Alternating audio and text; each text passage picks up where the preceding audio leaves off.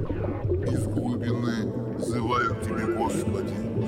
Господи, услышь голос мой. Из глубины. На радио «Комсомольская правда».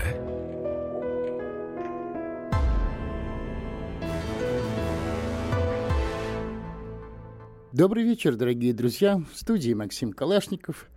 И, как всегда, мы с вами обсуждаем, наверное, самое актуальное на сегодня. Хотелось бы, конечно, поговорить об Улюкаеве и экономике, но вот труба опять позвала. Вот на днях э, президент Украины, так сказать, главарь хунты, господин Вальцман Порошенко высказался в таком духе, что либо выполняем Минские соглашения, которые, я замечу, невыполнимы, либо, как сказал Порошенко, будет война с Донбассом, либо уже самой Российской Федерацией. Итак, возможно ли война с Российской Федерацией между, так сказать, нынешней Украиной и РФ? Об этом мы сегодня беседуем с нашим дорогим гостем. Вот так получилось, что вторую передачу подряд с Игорем Ивановичем Стрелковым. Здравствуйте, Игорь Иванович. Здравствуйте. Я хочу напомнить, что Игорь Иванович экс-министр обороны Донецкой Народной Республики и командир Славянска. Итак, действительно, это бахвальство или за этим стоит что-то реальное? Я все-таки надеюсь, что это бахвальство больше. Эти понты, как, как говорят простым языком. Я рассматриваю это несколько иначе. На мой взгляд, речь идет о том, что Порошенко, который э, в принципе является стороной в минских переговорах, э, стремится... Да, ближе. Ой, простите, небольшая докладочка. Да, Игорь Иванович, продолжайте. Э, Все равно. Нет. Звука нет. Звука нет. Оп. Я еще раз прошу прощения, дорогие радиослушатели. Вот техника подвела сейчас. Сейчас слышно? Да, все великолепно. Э, на мой взгляд, речь идет о том, что Порошенко стремится, э, с одной стороны, сделать э, красивую мину перед своими дорогими западными партнерами, перед Оландом и Меркель, что он стремится реализовать Минск. А с другой стороны, честно говоря, я полагаю, что Порошенко действительно не прочь реализовать Минск, поскольку в результате этих соглашений Донбасс должен вернуться в состав Украины, а значит, как только граница будет э, в завершении этого процесса взята под контроль украинскими войсками, можно будет, как говорил один из соратников Коломойского, вешать потом. А другой вопрос, что значительная часть э, Украинской Рады, она стреми, не стремится к любому регулированию, даже самому малому, поскольку в ручном режиме управляется из Соединенных Штатов, которые поставили киевскую хунту, и им выгодно обострение войны в самое ближайшее время, а лучше прямо сейчас. Ну или хотя бы после выборов президента Соединенных Штатов Америки. И именно к ним обращается Порошенко. Именно так он ставит вопрос. Либо вы сейчас принимаете какие-то фиговые листки, которыми мы прикроем Э, ситуацию и позволим э, России, вернее, вернее Кремлю сохранить лицо в сдаче Донбасса, либо нам придется воевать с Донбассом, а возможно и с Россией за Донбасс, поскольку все-таки Россия пока гарантирует военную безопасность Донбасса, хотя бы частично. То есть здесь он запугивает своих собственных соратников. Да, Игорь Иванович, нам написали, что надо понимать, что войной Донбассу или Российской Федерации Порошенко грозил не Москве, а доморощенным противникам Минска-2. Но на самом деле это, наверное, не меняет э, того, что, о чем мы говорим, что положение Порошенко, вообще положение, так сказать, вот хунты Майдана на Украине таково, что, в общем, война им действительно нужна. Это им во спасение, просто по сказать, канонам ну, внутриполитическим.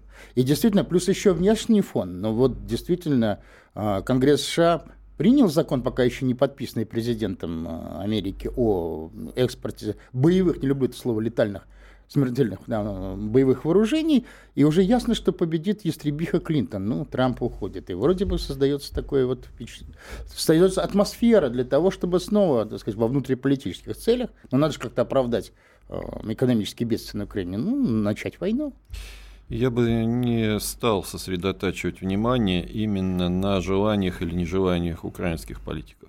Дело в том, что хунта и Порошенко как ее часть, поскольку, хотя он не ходил в первый состав хунты, но он, в принципе, ее активнейшим образом поддерживал, в том числе финансово во время Майдана, заинтересованы в том, чтобы выполнять э, указания, в первую очередь, своих хозяев.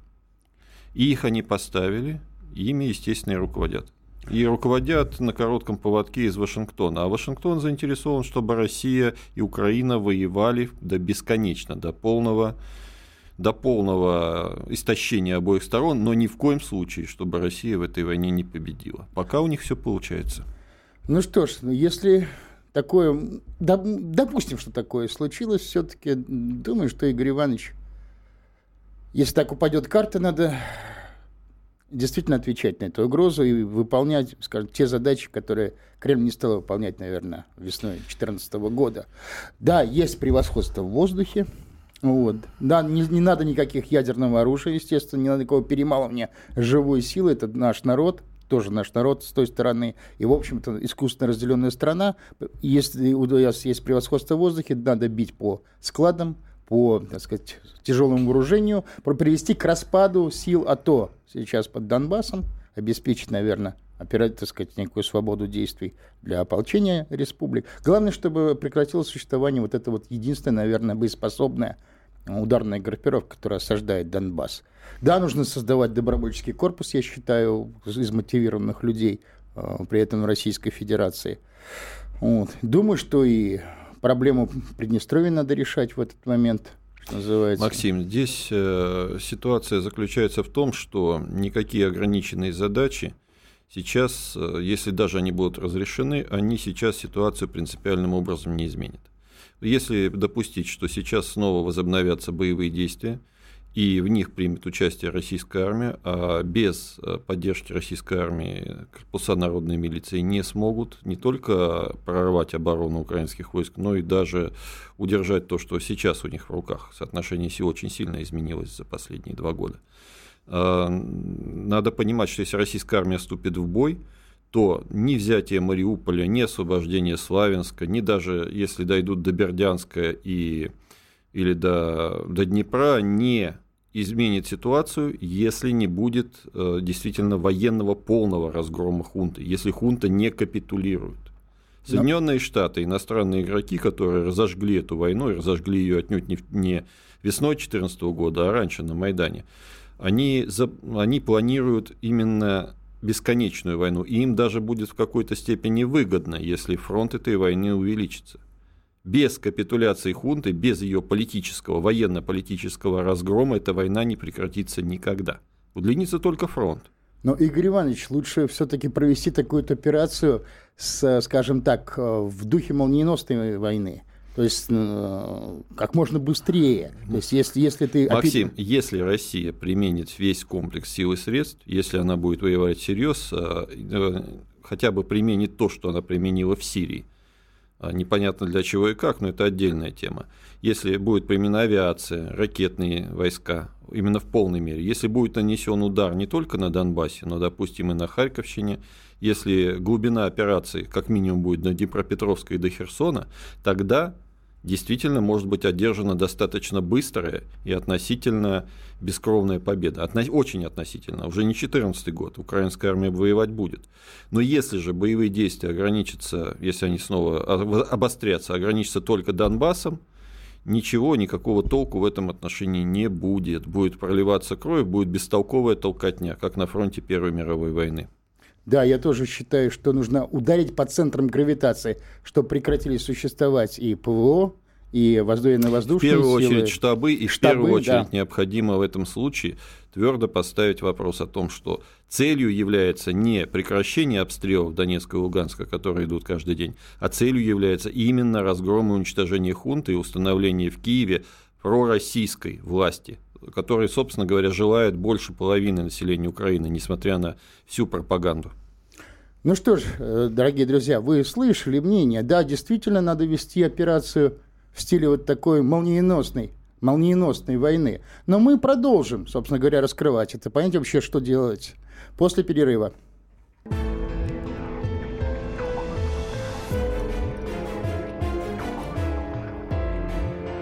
из глубины.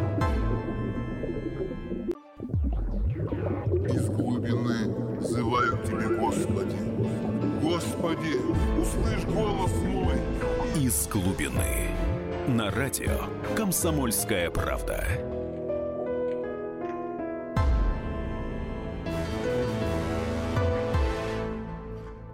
Итак, мы продолжаем нашу передачу о том, все-таки стоит ли серьезно относиться к намекам господина Порошенко о возможности войны между Украиной и Российской Федерацией. В студии у микрофона Максим Калашников, наш гость в студии Игорь Иванович Стрелков. И мы сейчас пришли к выводу о том, что, в общем-то, сейчас нужно действовать решительно, если такой случай наступит. Да, действительно, молниеносно, пользуясь тем, что большинство сил, собственно говоря, а, вооруженных сил Украины стянуты именно под Донбасс. Вот, и не надо останавливаться на каких-то частных, надо менять власть, Игорь Иванович, если, насколько я вас правильно понял. Да, естественно. Никаких других вариантов прекращения этой войны не существует. Ну, понятно, что и, собственно говоря, и Крым надо, водоснабжение Крыма заодно, э, так сказать, проблему решать. Здесь уже, если вы, у нас на, на связи э, корреспондент э, комсомольской правды Дмитрий Стешин. Вы в эфире говорите? Да, алло. Да-да, Дмитрий, добрый вечер. Здравствуйте, Дмитрий. Добрый вечер. Вот, мы сегодня добрый обсуждаем, вот, собственно говоря, вопрос, насколько серьезно можно относиться к, к намекам Порошенко на возможную войну с Российской Федерацией. Вот как вы считаете, это бахвальство или все-таки? Ну, я так понимаю, что все мирные инициативы не решили ни одной проблемы в этом конфликте. Я буквально Э, несколько недель назад был на очередном отводе, когда пытались э, развести э, от линии противостояния силы. Но, например, вот там, где я был в Приазове, украинцы сорвали этот процесс. Несмотря на несколько недель согласования, в нужный момент там никто не дал зеленую ракету, и никакие силы не были отведены. То есть они процесс затягивают изо всех сил. А сейчас ситуация обострилась в Приазове, оттуда все время идут жертвы, и раненые, и убитые ополченцы. Дмитрий, а, можно я извините, я перебью. Да. Ну, Подскажите, это... сколько потерь за последние? У меня данные о том, что только за вчерашний день 8 человек, 8 бойцов. Это соответствует по вашим данным? А, я могу сказать одно. А, а, в Донецке сейчас уже около года потери не афишируют. Да. Я понял. Мы, мы, мы с этим сталкивались несколько раз. Спасибо. Да, Дмитрий, извините, мы вас перебили. Вопрос только времени, когда э, начнут э, наступление широкомасштабное. Все, все ждут, ждут, и люди говорят, ну скорее бы уже, чтобы хоть как-то разрешилась эта ситуация. То есть вы хотите сказать, Дмитрий, что, в общем, э, здесь пытается с той стороны, это со стороны Киева, хотите, извините, спровоцировать, на самом деле, войну и ну вот я убийство Моторолы рассмотрел именно под этим углом, потому что э, Арсен Павлов погиб а как раз накануне очередной встречи нормандской четверки. Было понятно, что это будет, значит, серьезный эмоциональный всплеск. По крайней мере, среди ополчения вы все видели, сколько людей пришли э, Арсена проводить и как бы ополчение волей-неволей э, начнет какие-то наступательные действия, ответные, но как бы этого не случилось. Но я думаю, расчет э, его убийства было привязано по, по времени к этим мирным переговорам. Э, единственное, что я не знаю, насколько это хорошо или плохо, что республики не поддаются на провокации. Спасибо, Дмитрий, огромное вам. Ну да, мы уже видели, как однажды не поддавались на провокации. Вот так бы как в Сирии отрабатывают по ИГИЛ, отрабатывали бы по позициям, собственно говоря, вот эти. Ну что вы, там же у нас сакральные скрепы, а на Украине у нас никаких сакральных скреп нет. У нас там уважаемые партнеры и лучший выбор. Но я бы еще попросил сделать звонок еще одному другу. Я прошу набрать э, Павла Губарева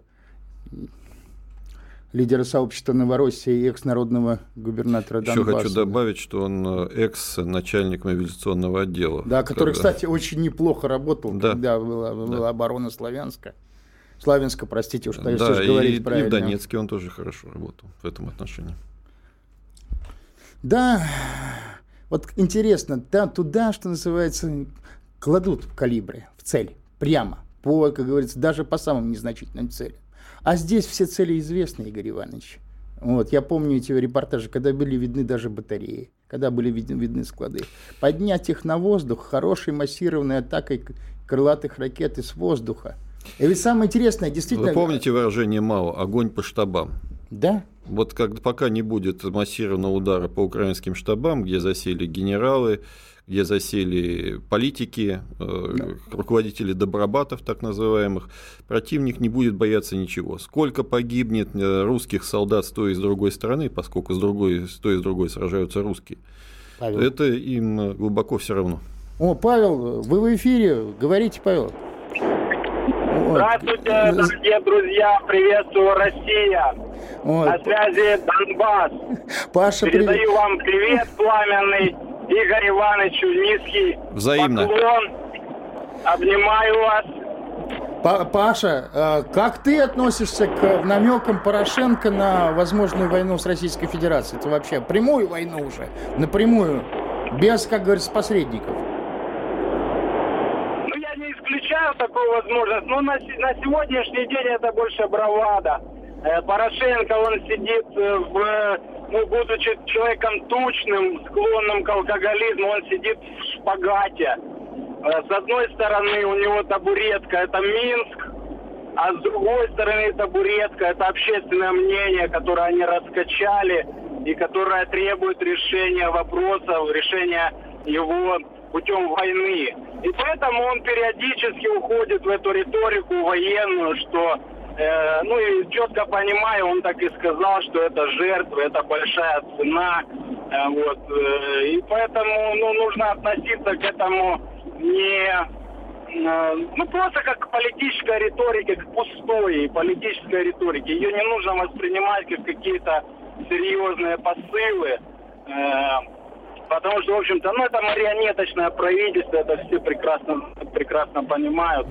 Паша, вот. Паша, ну, а вот как ты считаешь, вот следующий тур э, борьбы за Украину, он, он будет? Ну, все-таки ситуация, как на Украине, сейчас очень сложная в экономике.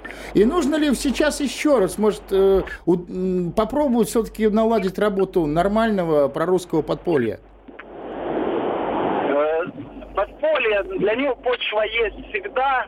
Люди там, русские люди там живут, русские люди все прекрасно видят они это все э, на своей шкуре сейчас э, чувствуют, да, нынешнее положение. Поэтому обострение борьбы, оно так или иначе вызовет э, активизацию этих сил. Вот. Но сегодня все стороны, они склонны к тому, чтобы конфликт э, держать в замороженном состоянии. А если бы меня спросили, то я как гражданин э, своей страны, Донецкой Народной Республики. Желаю ей, конечно, только мира, процветания и, в общем-то, независимости. Спасибо, Павел. Рассчитываем еще тебя услышать, когда в эфире, что мы еще когда-нибудь выйдем на связь. Я говорю об этом с уверенностью. Но, тем не менее, э, все равно ситуация так или иначе э, движется к обострению. Да, Игорь Иванович? Э, ситуация будет колебаться, я тоже согласен с Павлом. Я тоже считаю, что в данном случае речь идет именно о блефе каком-то Порошенко в его внутриполитической борьбе. Она еще какое-то время будет колебаться туда-сюда, пока в Москве, в Кремле, наконец, не придут к очевидной мысли о том, что бесполезно пытаться мириться с теми, кто мириться не собирается вот тогда обострение, возможно, будет. Либо второй вариант, если, не дай бог, в России начнутся какие-либо внутриполитические потрясения, тогда отмобилизованная украинская армия, естественно, атакует и Донбасс, и Крым, и боевые действия перенесутся, возможно, даже на российскую территорию. В данном отношении, ну, в любом смысле, получается, что война все равно неизбежна. Вопрос только когда когда она начнется, и будут ли к этому времени российские вооруженные силы готовы нанести решительное поражение украинским войскам. Э, к сожалению, в Кремле, исходя из э, как бы, личных интересов многих участников нашей власти, продолжают играть э, в, украинских партнеров, продолжают пытаться договориться с теми, кто не собирается. И в ближайшее время я это называю «донецкая бодяга», кровавая, к сожалению, она будет продолжаться. Все понятно. Тут нам пишут Игорь Иванович Максим Калашников. Ну какая война с Украиной? Ну чем Вальцман хуже Шувалова? чем наши олигархи лучше украинских, зачем жизни класть наших лучших людей, чтобы у Люкаевы нам потом стишки жуткой России писали. Очень хороший вопрос, но мы постараемся ответить, наверное, в нем в следующей части нашей передачи, потому что на самом деле мы все-таки говорим о том, что о на действиях Российской Федерации в случае, если война будет начата с той стороны, ну, со стороны Киева в данном случае. Вот. И что в этом, э, так сказать, в этом раскладе придется делать. А если такая война, нач... вот такая война начнется, то сами понимаете, что здесь придется делать правительство, так сказать, мобилизации народного доверия. И тут уже Шуваловых и прочих, прочих системных либералов не будет. Но мы действительно постараемся поговорить об этом уже после нашего небольшого перерыва и, в общем, послушайте следующего человека. Так что не переключайтесь.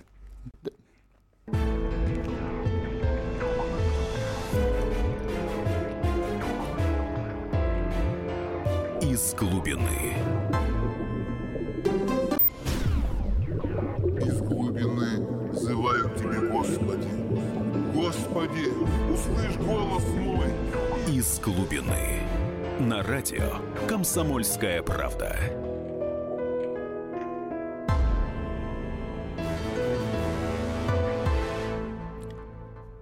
На волнах радио «Комсомольская правда» передачи из глубины мы сегодня обсуждаем вообще вероятность возможность вообще войны между Российской Федерацией и Украиной уже напрямую в нашей студии. Игорь Иванович Стрелков, наш дорогой гость.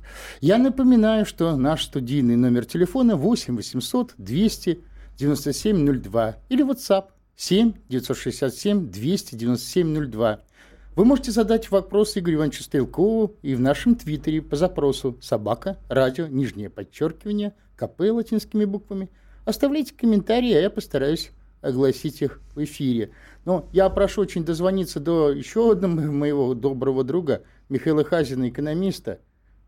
Он в эфире? Да. Михаил, вы в эфире. Очень да. да, прошу высказать свое мнение, Михаил. Вечер, да. Добрый вечер. Как вы думаете, это все-таки бравада или, возможно, реальность, вот прямое военное столкновение? Нет, это, конечно, бравада, я, я даже не знаю для чего.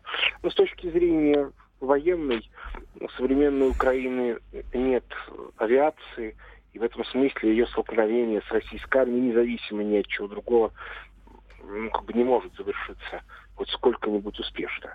Э, но это такая вещь банальная, но при этом достаточно сложно будет эту э, военную операцию начать, потому что э, система стратегического управления даже не, не столько украинской армии, сколько украинского государства на сегодня выглядит, мягко говоря, неубедительно.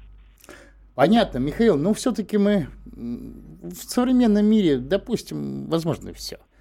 Ну, вдруг так или иначе ситуация выйдет из-под контроля. Но если э, все полетит по этой колее, то ведь придется совершенно менять вообще-то и социально-экономический курс в Российской Федерации. Ну, с Украиной понятно, она 2,1 тысяча долларов на ВВП на душу населения, это полутруп экономический.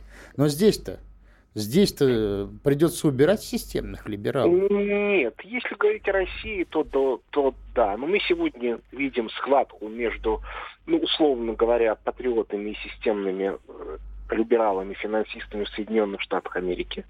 Да, и в некотором смысле полный аналог. Да, Трампа и Клинтон – это Путин и российское правительство. Ну и вся группа э, либеральная. То есть это полный а, аналог. А в Евросоюзе это не так видно. В Евросоюзе только в одной стране к власти пришли патриоты, это Венгрия, а во Франции, в Германии, в Италии они только поднимают голову. Я имею в виду патриотов. Да. Но, Михаил, да. Михаил, ведь да. Трамп явно уже проиграет, это видно. Вот. сказал? Ну... Это не абсолютно не очевидно. Дело в том, что все СМИ контролируются финансистами, которые, соответственно, нам непрерывно пытаются объяснить, что Трамп не может выиграть.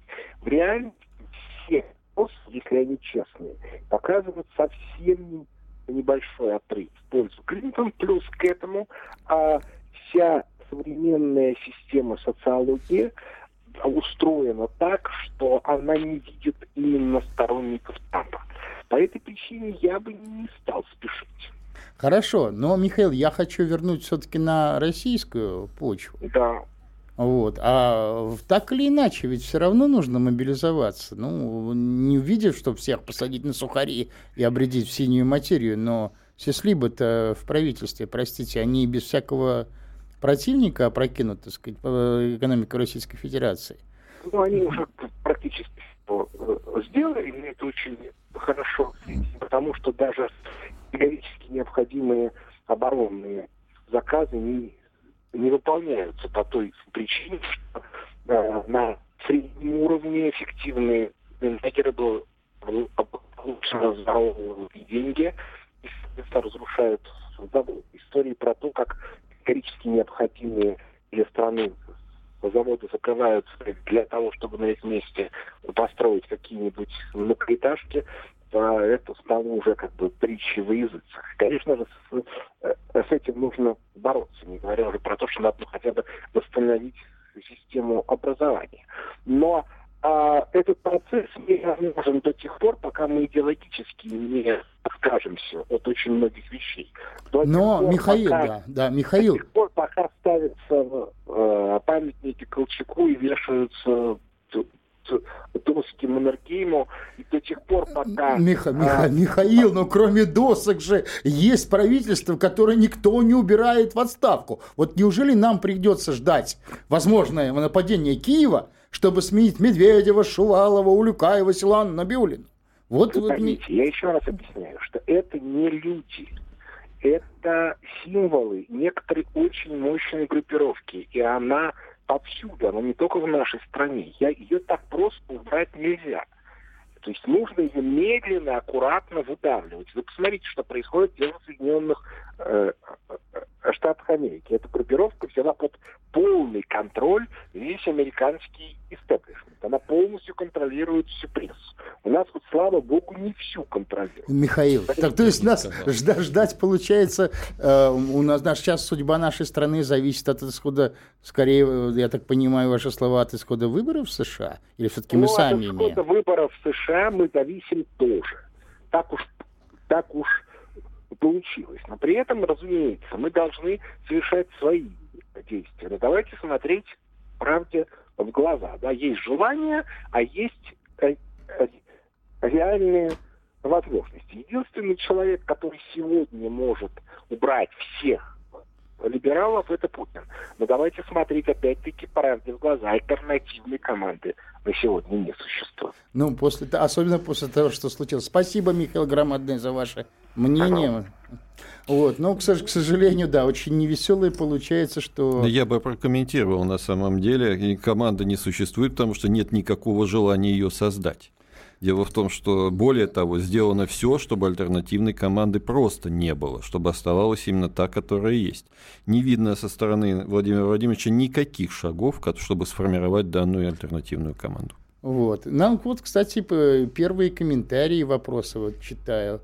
Сергей из Дортмунда, а как отреагирует НАТО? Ну, если, естественно, Киев начнет э, операцию Перми, вот я подумаю, что э, мы видели, что реакция НАТО всегда запаздывает. Если ты действуешь решительно и стоишь Я бы по-другому сказал. Вот здесь э, нас постоянно пугают войной с НАТО за Украину, но почему-то мы совершенно не боимся войны в Сирии. Хотя там напрямую буквально можно столкнуться. Да, да. там напрямую не только можно столкнуться, там э, реально соотношение сил заранее проигрышное для нас, э, с учетом полного превосходства натовской авиации, что весь театр военных действий возможных полностью окружен базами НАТО и флотами Соединенных Штатов и там нашей группировки, условно говоря, нечего ловить. Вот там мы ничего не боимся. А освободить э, необходимую совершенно для восстановления нашей великой страны Украину, воссоединить русский народ мы не можем, мы боимся. Да. И вот, э, и вот смотрите, Игорь Иванович еще мне пишет, а не разразится ли Третья мировая? Не разразится, потому что Третья мировая была холодной, но закончилась в 91 году нашим капитуляцией. капитуляцией и большими жертвами. Да. И еще, а как вы думаете, в случае войны Россия, Украина, США, НАТО и РСС будут сидеть смотреть, как все происходит? Вы знаете, опыт показывает, что когда действуешь быстро, у них сначала называют оторопь. Я по-другому хочу сказать. Понимаете, э, Советский Союз э, рисковал ядерной войной с Соединенными Штатами в течение фактически 40 лет, вплоть до своего распада, исчезновения, до капитуляции перед Западом в первую очередь идеологической. Но почему-то ни разу за это время Соединенные Штаты и НАТО не решились даже, начать эту войну, даже потому что они точно понимали, что они получат достаточно сильный ответ. Вот пока Москва демонстрирует готовность отступать, на нее будут давить постоянно. Когда она продемонстрирует готовность реально сражаться, у противника значительно исчезнет мотивация для давления, зато возрастет мотивация для того, чтобы договориться мирным путем. Да, самое интересное, что история показывает, что когда они получают наведенный в лоб пистолет, у них храбрость исчезает. Ну, Сергей нам дозвонился в эфире. Сергей, говорите. Алло, здравствуйте. Я вот хотел бы сказать, мне кажется, что война и с Украиной, и с США, она вообще практически невозможна по одной простой причине, что война это когда одни воюют против других. Наша власть воевать не собирается, ни при каких условиях. У нее даже в планах нету таких мыслей. То есть, э, Но, Сергей, в данном случае мы э, все-таки обсуждаем друг... Э, мы знаем, что, надо сказать, Кремль воевать не собирается, но если Киев вдруг нападет Порошенко, намеки Порошенко обсуждаем, вот в чем дело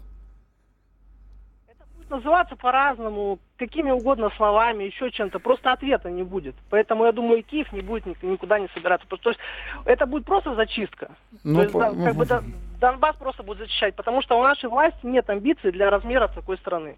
То есть у него абсолютно нет. Ну, ну Сережа, понимаете, в чем дело? Но если ты начнешь, если они начнут, собственно говоря, громить Донбасс, да, если дрогнет, э, дрогнет тамошние корпуса армейские, И... то масса людей с оружием О... могут уйти сюда, на эту территорию начнут О... переходить. Алло, алло. Алло, да, алло, да, алло. Да. да, я вас перебил, хотел бы сказать. Вы знаете, они будут дом, как бы бомбить дом, Донбасс только в случае того, если будет противостояние. Его не будет, и они прекрасно об этом знают. Подождите, Поэтому, подождите. Если каждый кажется, день на Донбассе так. происходят обстрелы, каждый день происходит боестолкновения, пусть и позиционные, но они идут каждый день. Там каждый день погибают, получают ранения военные с обоих сторон. То почему вы полагаете, что войны нет? Война-то непосредственно идет. Она все равно идет. Как бы это просто война, как бы, как, как, как бы это сказать, тактическая. То есть, э, знаете, для тех, они... кто там воюет, все равно тактическая война или нет. И для тех, кто сидит каждый день под обстрелом на окраинах Донецка, это все равно война. Да, да, действительно так, друзья мои. А, потому что для тех, кто погибает, а, нет такой разницы, тактическая или нет. Там гибнут Дело русские... в том, что не дело даже не в том, что время... идут обстрелы. Сейчас, да, Разрешите, я договорю, Максим. Дело ну, Сейчас мы, мы продолжим наш разговор после перерыва, который сейчас, сейчас будет. Вот. Пожалуйста, не переключайтесь.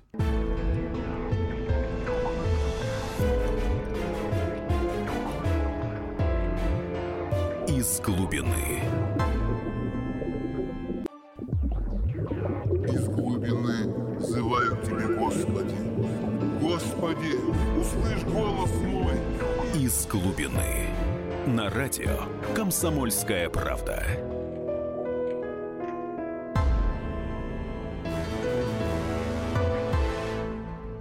Мы продолжаем нашу передачу о возможности или невозможности прямого военного конфликта между Москвой и Киевом. У микрофона Максим Калашников, в студии наш дорогой гость Игорь Иванович Стрелков. Я напоминаю, телефоны нашей студии 8 800 297 02, WhatsApp 7 967 297 02. Но мы сейчас продолжим. А, Игорь Иванович, я прервал вас, вашу мысль тогда. Да, э, я буду попробую ответить на реплику уважаемого гражданина, позвонившего Сергей, в студию. Да. Э, в отношении того, что э, обитатели нашего Кремля не собираются воевать, потому что они не могут, по масштабу не соответствуют и так далее. Отвечу лишь одно. Не все далеко в мире и в жизни зависит от обитателей Кремля.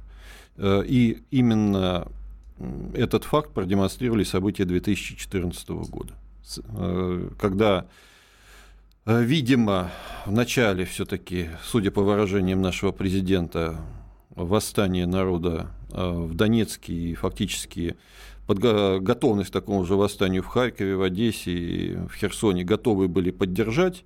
А потом, э, после визита президента Швейцарии Бурхальтера, резко сдали назад и, более того, даже потребовали отменить референдум, который, собственно говоря, отменить уже никто не мог.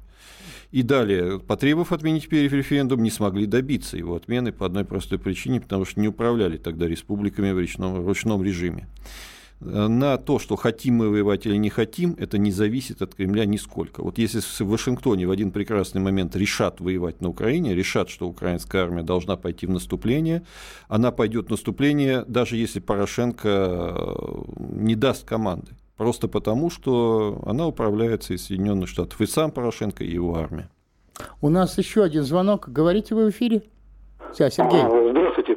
Меня Сергей зовут.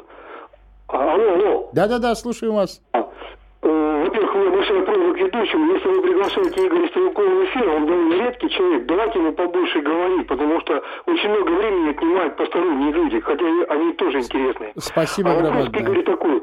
Если, допустим, будет конфликт с украинцами, как э, много людей может поддержать нас на Украине, если на Донбассе там не такая большая поддержка, несколько миллионов человек живет, а в всего человек 30-40 тысяч. И как да, все... потом дальше с Украиной брать под контроль всю территорию или делить ее как-то напополам по Днепру, переселив на ту сторону... Сергей, тех, все понятно, понятно, вопрос понятен. Ну что, Игорь Иванович, попробуем ответить? Я попробую быстро ответить. Э, дело в том, что э, на Украине, русский народ Украины, здесь я не делю э, русских людей на украинцев или великороссов.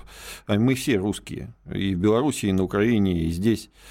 Ну, иногда с разными диалектами, иногда считающие себя каким-то отдельным народом, но тем не менее мы с одинаковым менталитетом фактически, мы все русские. Так вот, русские люди Украины ничем, по большому счету, не отличаются от русских людей в России, от русских людей в России, в том числе и активностью и пассионарностью, как принято говорить, и всеми остальными качествами или их отсутствием. Поэтому ничего удивительного, что на, реально в народном восстании приняло участие всего несколько тысяч человек. Однако 90% жителей Донбасса, большая часть жителей Харькова, большая часть жителей Одессы и Юго-Востока поддерживали это восстание хотя бы на уровне одобрения. Это очень важно. Добровольцев всегда мало. Во время Великой Отечественной войны их было много просто потому, что Тогда государство стимулировало добровольцев, их поддерживало, и люди знали, за что шли в войну. И здесь я хочу сказать самое главное. Э, неважно, что скажу я, неважно, что скажут другие наши добровольцы, пока руководство Российской Федерации не твердо, вернее, твердо не сказала, не хлопнула кулаком по столу и окончательно не заявила, что в Киеве сидит хунта, и мы будем ее свергать, никто на самом деле восставать снова не будет. По одной простой причине. Никому не хочется разделить участь Луганска и Донецка, которые сидят под обстрелом два года. И о, о, о чем российское телевидение вспоминает только когда убивают очередного популярного командира. Люди хотят определенности. Когда 22 июня 1941 года гитлеровцы напали на Советский Союз, четко было сказано, победа будет за нами, враг будет разбит. И ни разу риторика не изменилась за все время войны. Вот когда в Кремле так скажут, значит мы снова сможем пойти на Украину, и нас снова тогда поддержат. И очень многие колеблющиеся, услышав это, снова качнутся к нам. Я хочу напомнить вам, дорогие друзья, что в той гражданской войне первой принимало участие 2% населения. Основная масса, так сказать, примыкала туда или что-то выжидала. Кстати, э, Владимир дозвонился до вас. Владимир, говорите вы в эфире. Э, добрый вечер. Вот э, посмотрел э, в теме, которая сейчас обсуждается, у меня на один момент не ясен. И хотел бы получить э, прояснение по этой, по этой неясности моей. А именно, мне кажется, что в действиях российского руководства нынешнего, государственного, вот прослеживаются военные стандарты. В частности, вот, например, оно поддерживает вооруженное сопротивление части это, украинского народа Востока в Украине, вооруженное с участием российских граждан против нынешнего государственного руководства Украины, которое признано российским государственным руководством России и международным так. сообществом. С одной стороны, с другой стороны, почему, чем объясняется, что внутри России вот любое поползное, это любое небольшое, это, это, это как оппозиционное Не волнуйтесь, не волнуйтесь. Вы хотите сказать, почему давится оппозиция, а, собственно говоря, там?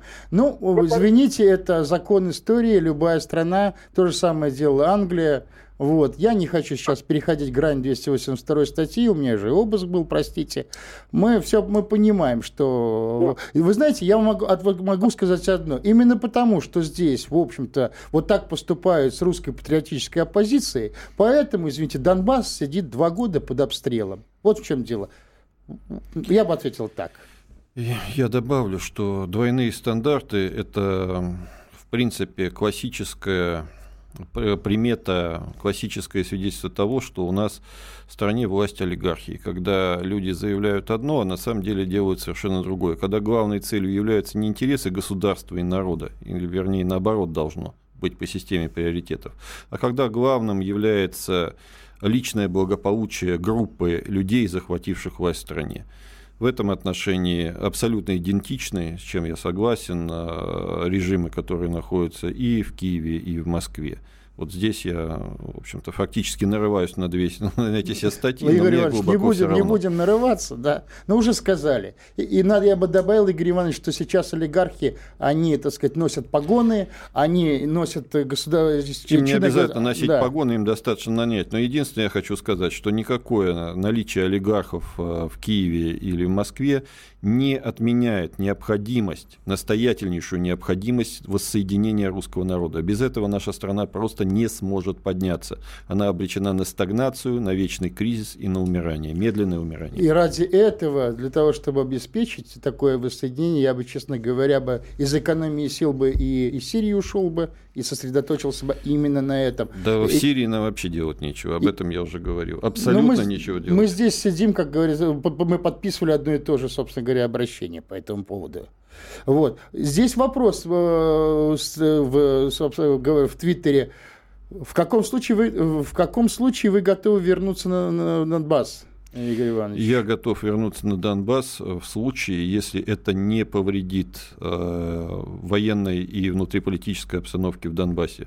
В настоящее время те людишки, которых усадили там э, от имени народа, и которые фактически управляются тоже в ручном режиме, как Порошенко из Вашингтона, так и они из Кремля, они э, не хотят меня там видеть категорически, и пока не будет воли Москвы, они там будут сидеть. Я не собираюсь устраивать вторую гражданскую войну на Донбассе. Даже если бы хотел это сделать, я не собираюсь этого делать.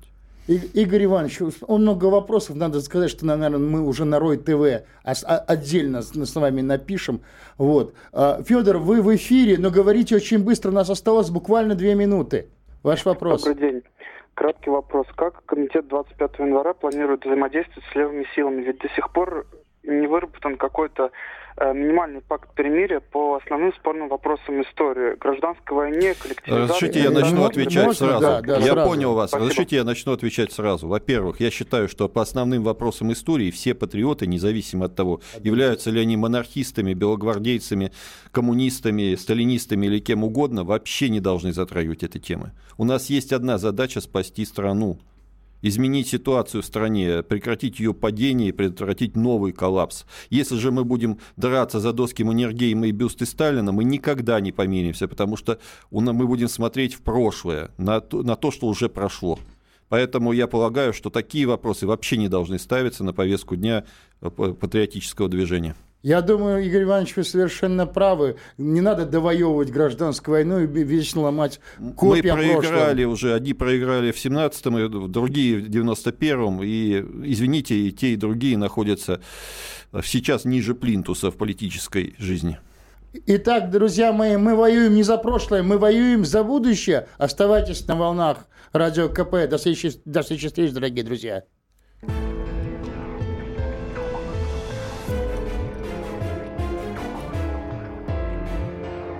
Из глубины.